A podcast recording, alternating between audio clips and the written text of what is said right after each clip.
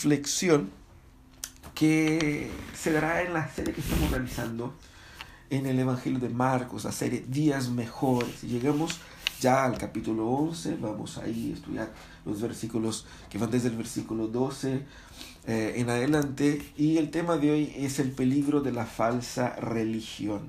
Estamos en mensaje 37 y vamos avanzando ya acompañando a Jesús en su llegada a Jerusalén, ¿cierto? Estamos en la última semana de, de, Jesús, en la semana de su pasión, y vimos en la semana pasada cómo Jesús ahí en el, eh, en el lunes, el eh, domingo lunes, entró en, en, en Jerusalén con toda la alabanza de la gente, pero con toda la confusión que la gente tenía ahí con quién era Jesús y todo el tema. Y hoy día vamos a una segunda parte, eh, un segundo día de esta jornada ahí, el día martes, ¿no es cierto? Vamos a leer el texto que está ahí en el Evangelio de Marcos, del capítulo 11, versículos 12 al 26. Así dice, acompáñenme en esta lectura, estoy leyendo en la nueva versión internacional y también está proyectado ahí en su pantalla. Dice, al día siguiente, cuando salían de Betania, Jesús tuvo hambre.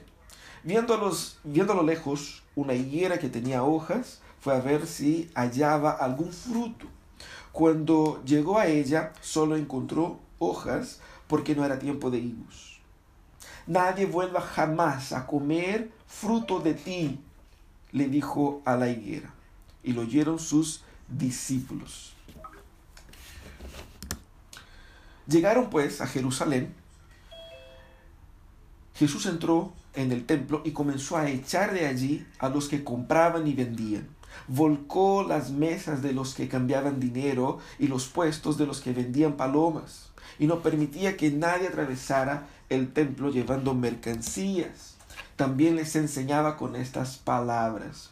No está escrito, mi casa será llamada casa de oración para todas las naciones, pero ustedes la han convertido en cueva de ladrones. Los jefes de los sacerdotes y los maestros de la ley lo oyeron y comenzaron a buscar la manera de matarlo, pues temían ya que toda la gente se maravillaba de sus enseñanzas. Cuando cayó la tarde, salieron de la ciudad. Por la mañana, al pasar junto a la higuera, vieron que se había secado de raíz. Pedro, acordándose, le dijo a Jesús, Rabí, mira, se ha secado la higuera que maldijiste. Tengan fe en Dios, respondió Jesús. Les aseguro que si alguno le dice a este monte, quítate de ahí y tírate al mar, creyendo sin abrigar la menor duda de lo que dice sucederá, lo obtendrá. Por eso les digo, crean que ya han recibido todo lo que están, lo que están pidiendo en oración y lo obtendrán. Cuando estén orando, si tienen algo contra alguien, perdónenlo, para que también su Padre que está en el cielo les perdone a ustedes sus pecados. Ese es el texto que vamos a estudiar hoy día. Permítame orar una vez más. Permítame orar para que Dios nos bendiga en este momento. Danos de tu gracia, Señor, y tu iluminación. Tu palabra está abierta delante de nosotros y queremos aprender de ella. Señor, ayúdanos a encontrar la verdad que está revelada ahí para que podamos, Señor, encontrándose con esa verdad, someternos a ella y ser transformados. Quita de nosotros toda distracción para que podamos concentrarnos en ti. Danos, Señor, el, el, clima, el ambiente para aprender de ti en esa mañana. Señor, también permita que la conexión funcione, que se pueda escuchar y que se pueda entender para que podamos aprender y crecer. Fortalécenos, Señor. En el nombre de Jesús oramos. Amén. Y amén. Bueno, hermanos, mensaje número 37 de nuestra serie, El peligro de la falsa religión. Vamos a hablar hoy día sobre adoración. El tema es, nosotros todos somos adoradores fuimos creados para la adoración. El punto es que con el pecado se distorsionó todo y tenemos que hacer esa pregunta. ¿Somos adoradores que adoramos o somos adorados? Adorar a Dios a mi manera es como que el mantra de nuestra generación, de nuestros días, ¿cierto? Queremos adorar a Dios a nuestra manera, servir a Dios a nuestra manera eh, y no sabemos si eh, estamos adorando o siendo adorados al fin y al cabo, ¿cierto? Queremos a veces adorar para sentirnos bien, para sentirnos así como realizados, felices. Pero no es exactamente lo que la, la Biblia orienta, ¿no es cierto?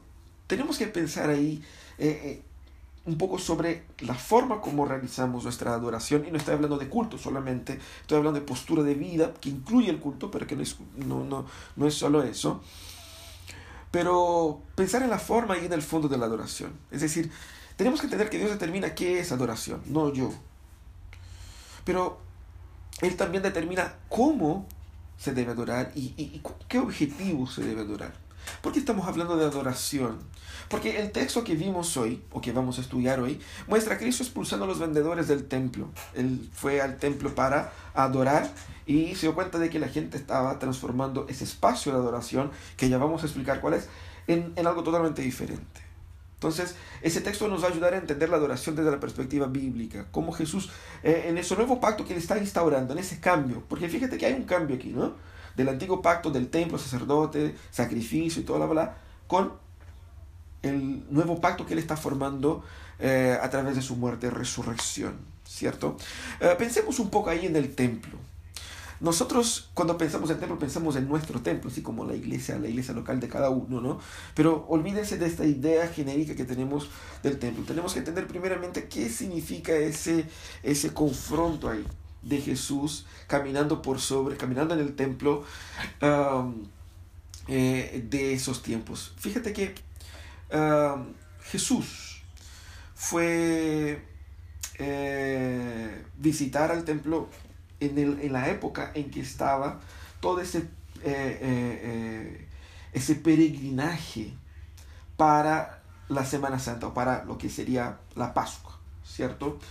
Ah, y en ese contexto Jesús llega ahí a, Jerusalén, entra en el templo y se da cuenta que hay una cantidad inmensa de gente vendiendo eh, y, vendiendo y cambiando dinero y haciendo toda esa, esa, esa mercancía en un espacio del templo que era destinado a los gentiles.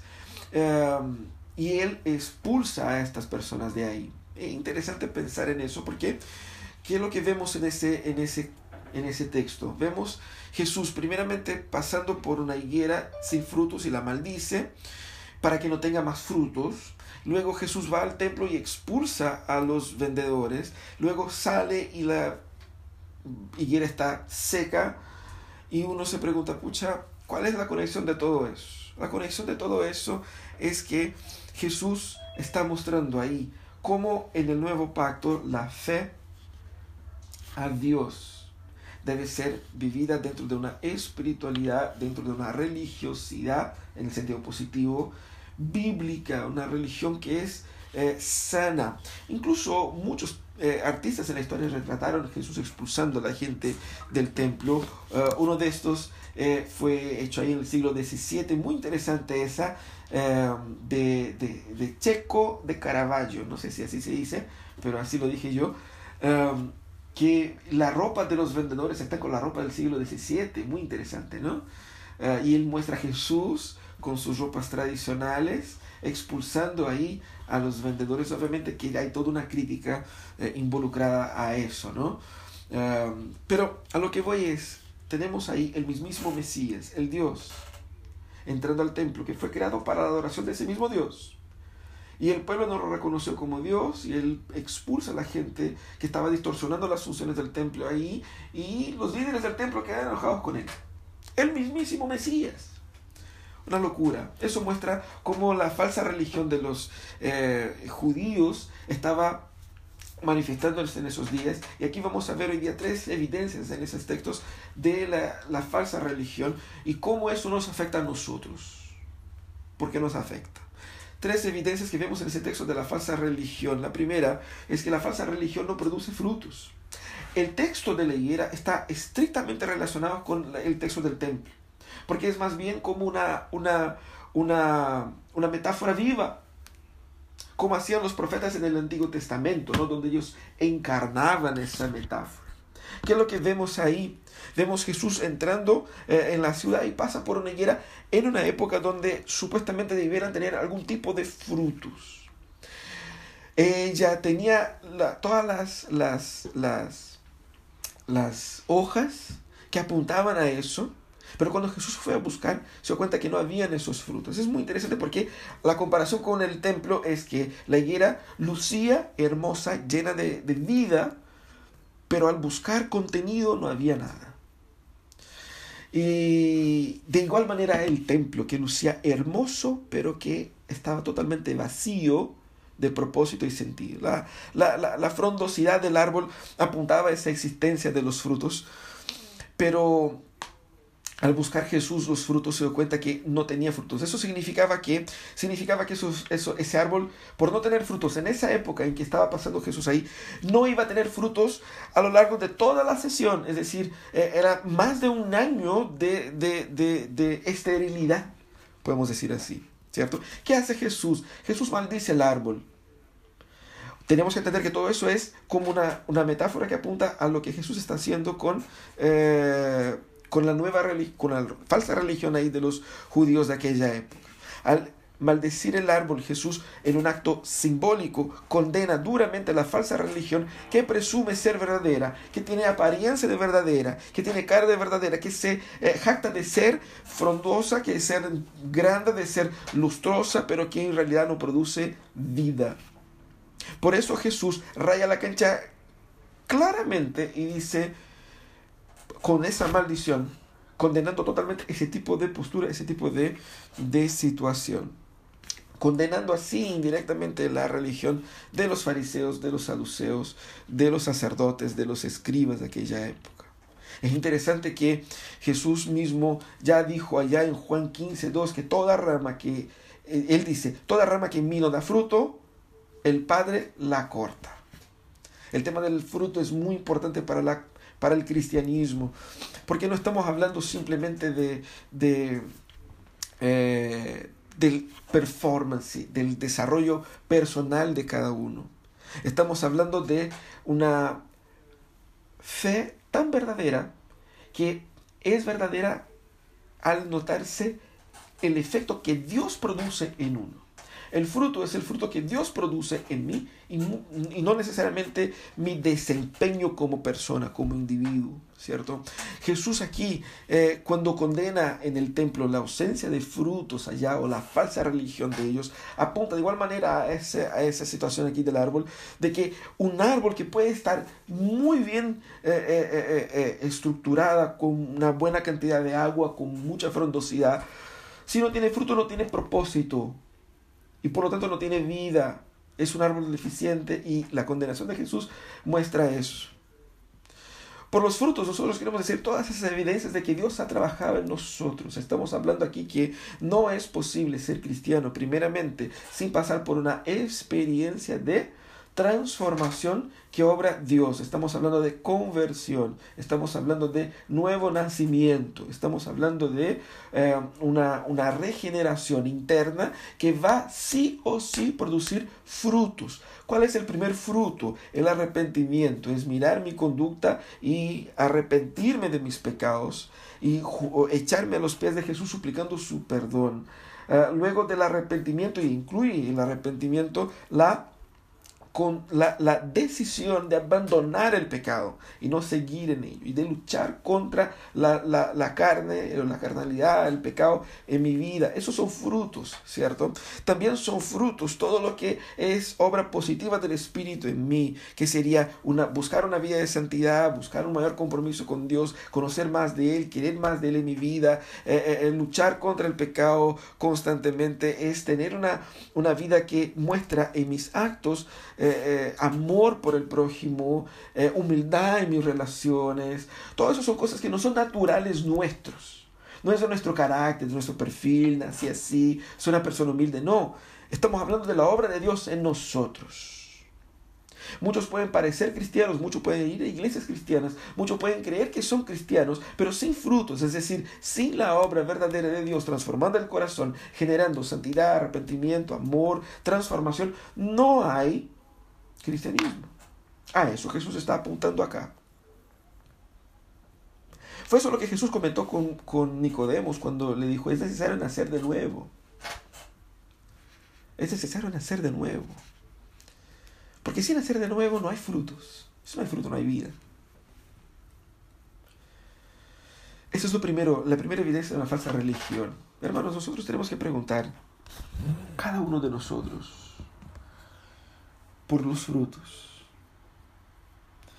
Una persona puede ser cristiana y puede ser nacida de nuevo y estar pasando por un momento de eh, lejanía, por un momento de frialdad espiritual,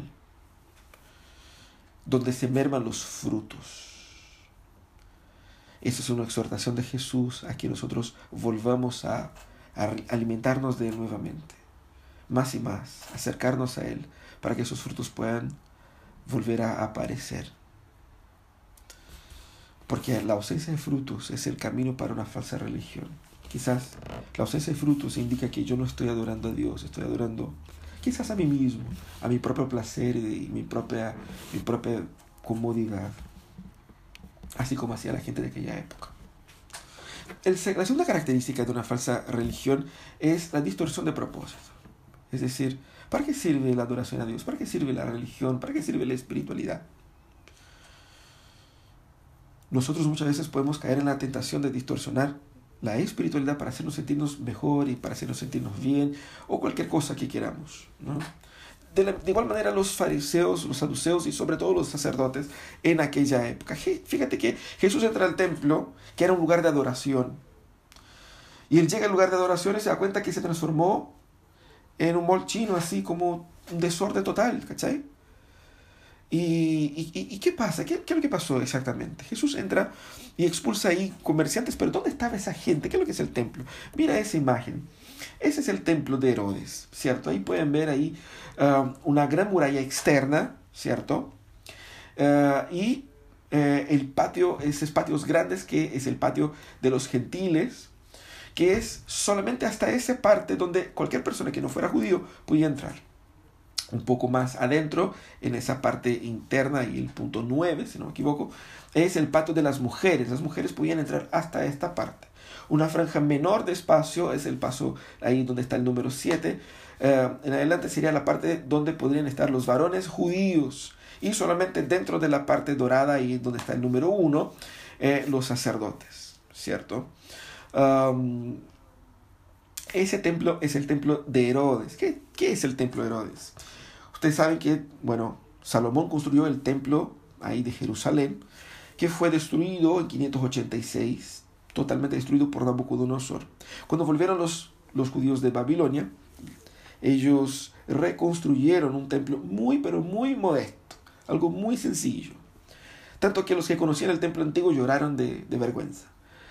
Uh, el templo ese quedó ahí más o menos por varios siglos hasta que uh, el 19 a.C., eh, Herodes empezó a, reconstruir ese templo como una, especie de, favor político para jugar con los judíos ahí. Invirtió muchísimo dinero. Era maravilloso ese templo. Estamos hablando de que era todo revestido de mármol blanco. En, la, cumbre de una colina, de un monte, de un cerro y revestido con placas de oro en, en, en, ciertas partes. Era una cuestión así maravillosa de la ingeniería, era hermosísimo.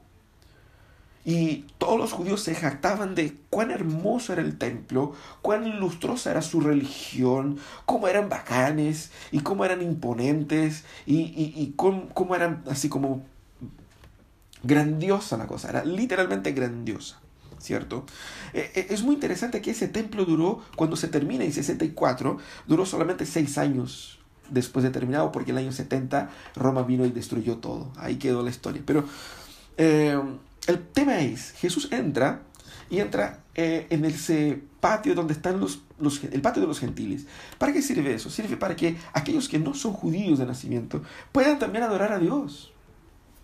Pero ¿qué es lo que hicieron los fariseos, los, sacerdotes ahí, los líderes?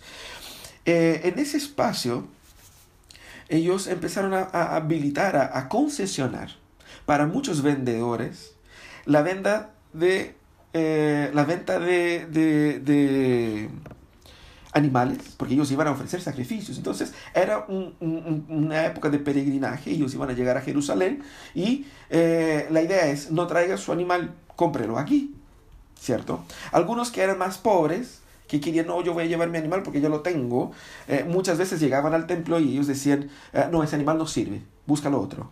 Así eh, para con que el negocio funcionara. Era una concesión de los sacerdotes con esos vendedores, porque los sacerdotes ganaban plata con estas ventas, que obviamente no era barato, era un precio elevado y oprimía el pueblo. Imagínate todo ese espacio lleno de comercios eh, con animales, con eh, eh, todo tipo de, de, de, implementos para el servicio, para la adoración ahí, para los sacrificios. También habían cambistas, es decir, personas que cambiaban el dinero de la gente que venía de otros lugares de los, del, del Imperio Romano y llegaban ahí y tenía que pagar el impuesto del templo.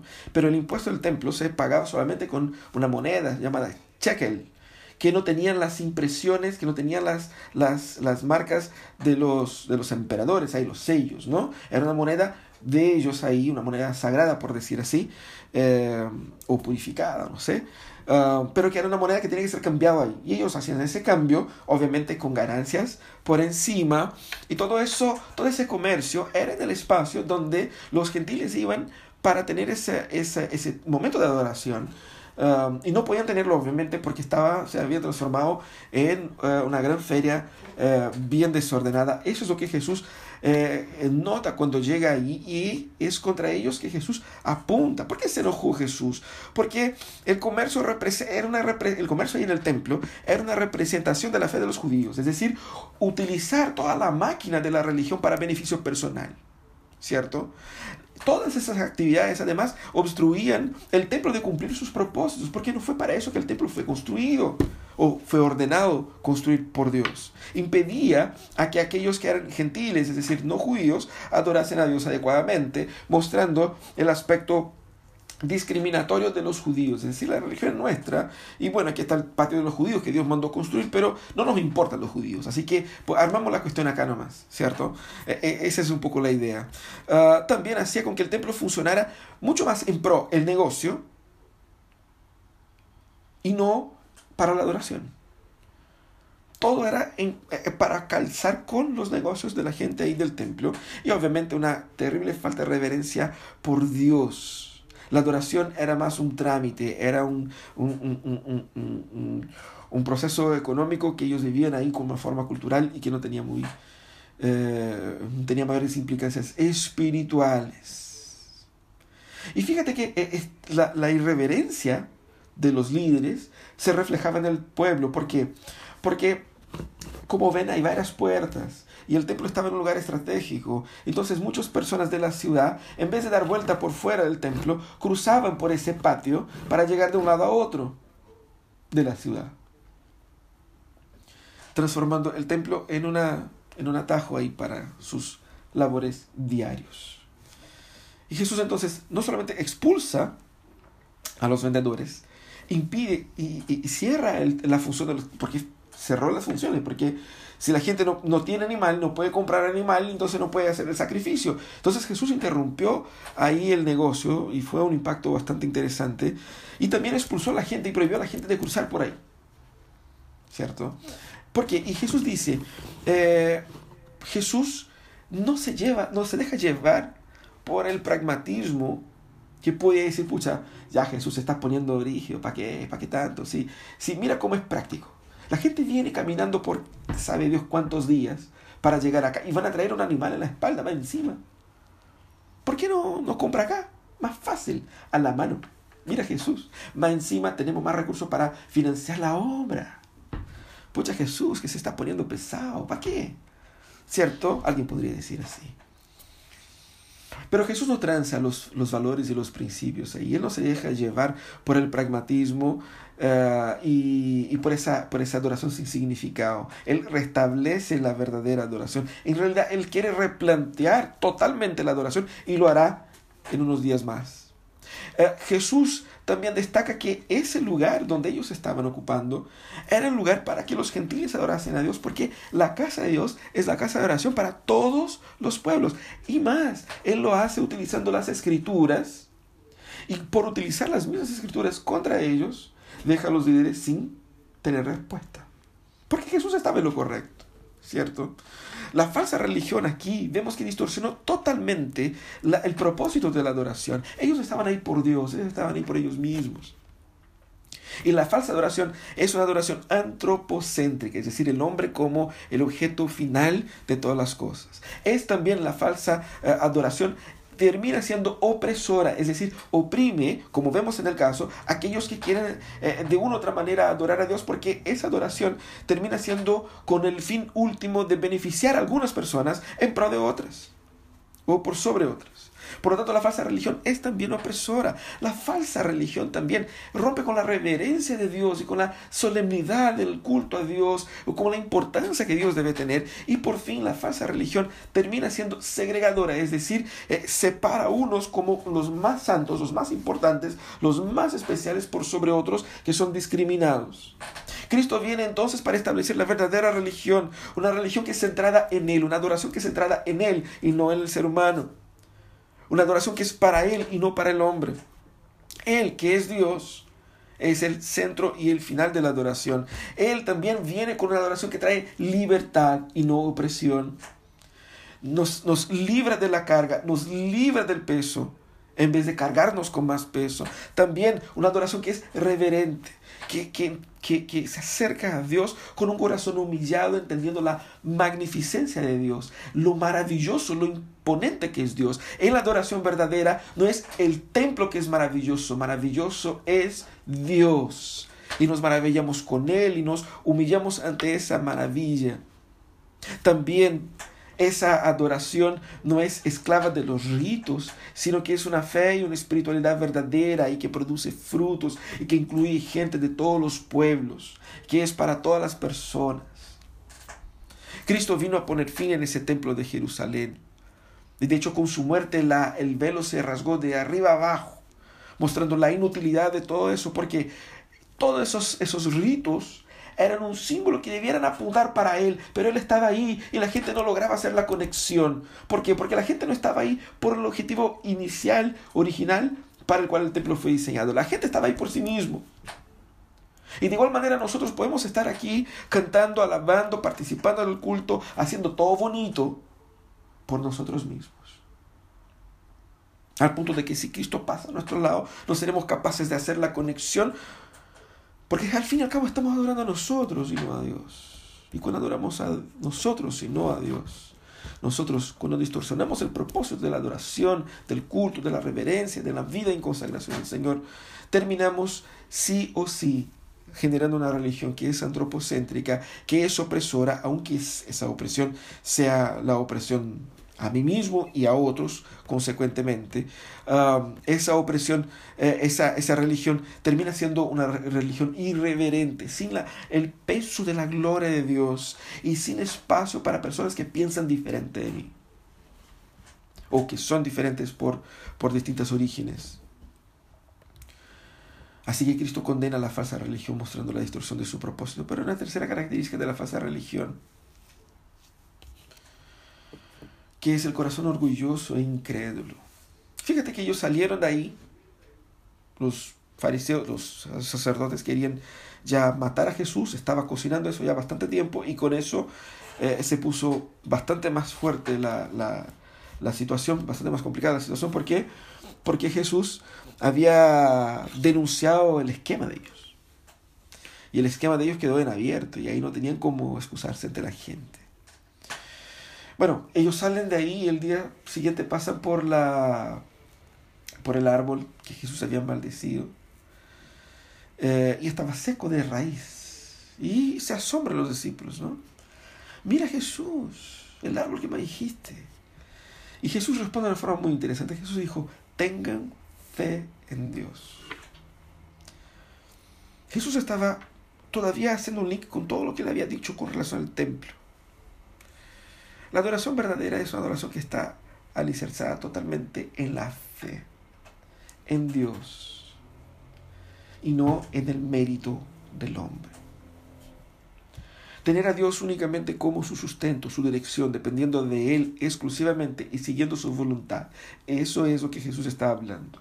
Tengan fe en Dios y no en sí mismo. Tengan fe en Dios y no en el templo. Tengan fe en Dios y no en su desempeño. ¿Por qué? Porque esa fe se prueba eficaz. Porque Dios se place en hacer su voluntad. Uno puede decir, mira pastor, el texto aquí eh, está hablando que todo lo que yo pida a Dios, Él me dará. Entonces, si yo pido y creo totalmente, Dios me va a dar. Así que quiero mil millones, mil millones de pesos. Señor, te pido mil millones, mil millones en mi cuenta ahora. Y lo insisto, y clamo, y suplico.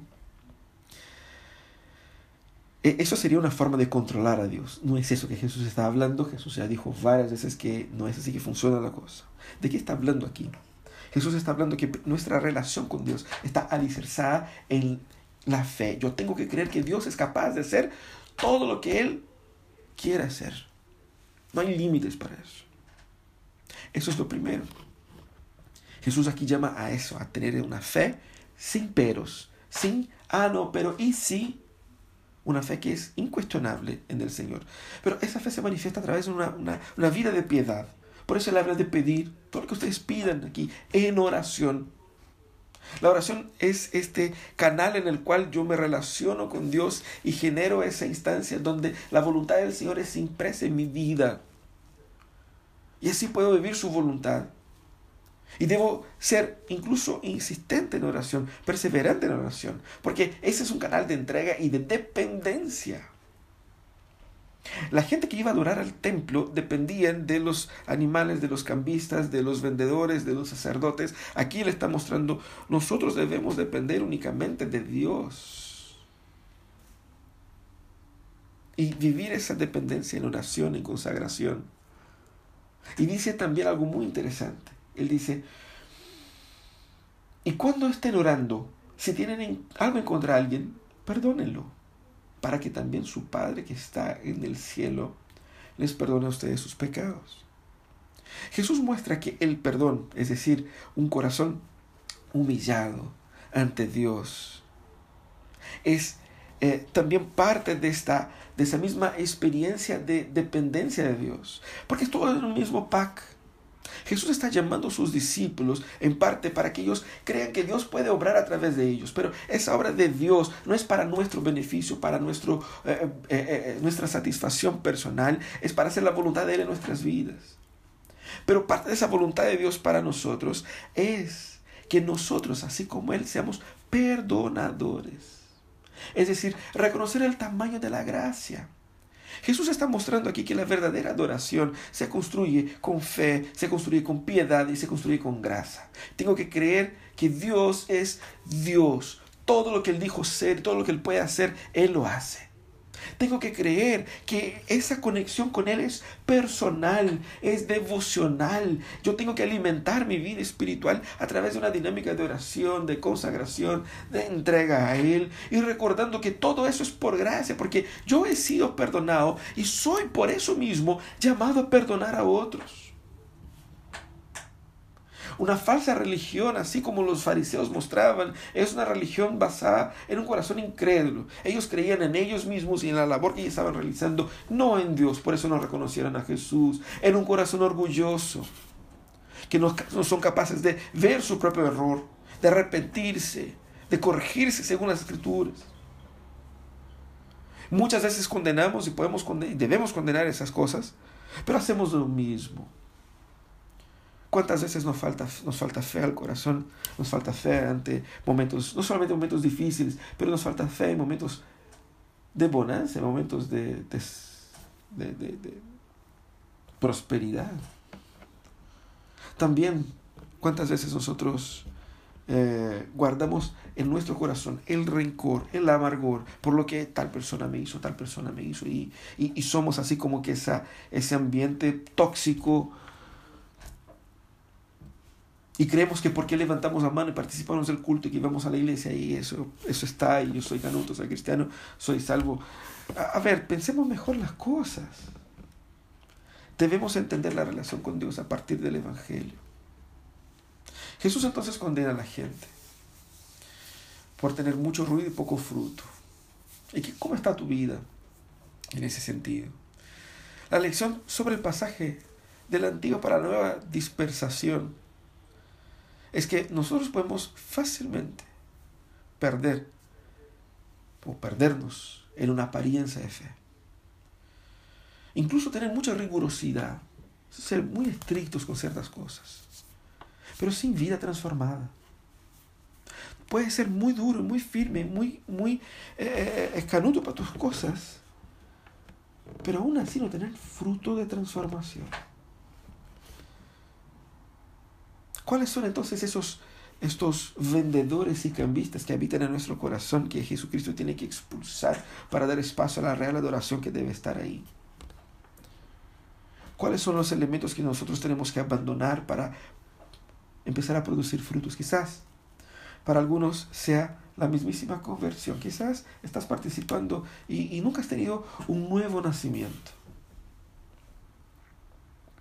una alegría sobrenatural que llena tu corazón, que transforma tu mente y que te hace arrepentirte profundamente de tus pecados y querer abandonarlos para seguir a Jesús. Ese es nuevo nacimiento. Quizás sea el momento de nacer de nuevo hoy. O quizás necesitas de una nueva, eh, una nueva visita del Espíritu Santo en tu vida.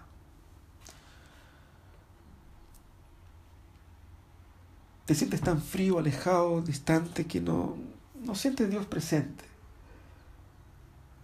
Y quieres sentirlo de nuevo. Y muchos cambistas y vendedores ya han ocupado los espacios de la adoración en tu vida. Hay mucha distracción. No encuentro tiempo para Dios porque estoy muy ocupado haciendo cosas inútiles. Pensando que si hago bien esas cosas inútiles, Dios me amará más. Y no es así. La verdadera religión ella es centrada en Jesús. Volvamos a Jesús. Olvidémonos del resto. Porque Él es nuestro único canal a Dios. También debemos entender que esa adoración se da en un espacio de reverencia, de reconocimiento del tamaño de Cristo y de mi, y de mi pequeñez. Es una adoración también que incluye a otros nunca es solitaria individualista, es siempre comunitaria, es siempre proclamadora, es siempre misional. Adorar a Dios es hablar de Dios para otros también. Todo eso redundando para que Dios sea glorificado y no yo. ¿Hay frutos? ¿Hay frutos en tu vida? Conversión, arrepentimiento, fe, piedad, amor, gracia. A veces esos frutos son muy chiquititos. Debemos buscar más. La verdadera religión, ella fructifica abundantemente. Pide al Señor frutos espirituales. Eso vale más que un abdomen planito que muchos buscamos. Bueno, con poco empeño a veces, ¿no? Eso vale más que una cuenta llena de plata.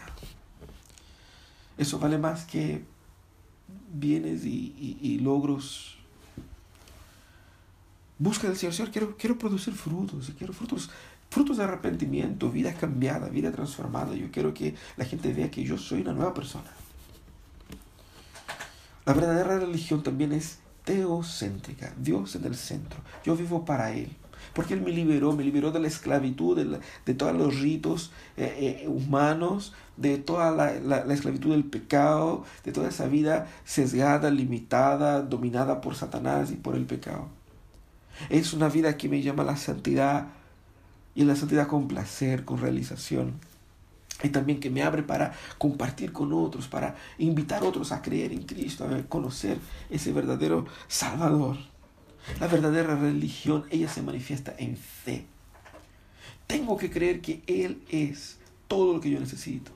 Descansar en Él, suplicar en Él, construir una vida de piedad y caminar en gracia, en perdón y en entrega a los demás. Eso es lo que Dios espera de nosotros. Vamos a orar, vamos a pedir que Dios siga confrontándonos con nuestros ídolos, que siga sacando de nuestro corazón todos esos vendedores, estos cambistas, estos distorsionadores, esas cosas que están ocupando el espacio de Dios y de la adoración a Dios en nuestras vidas, en nuestros corazones.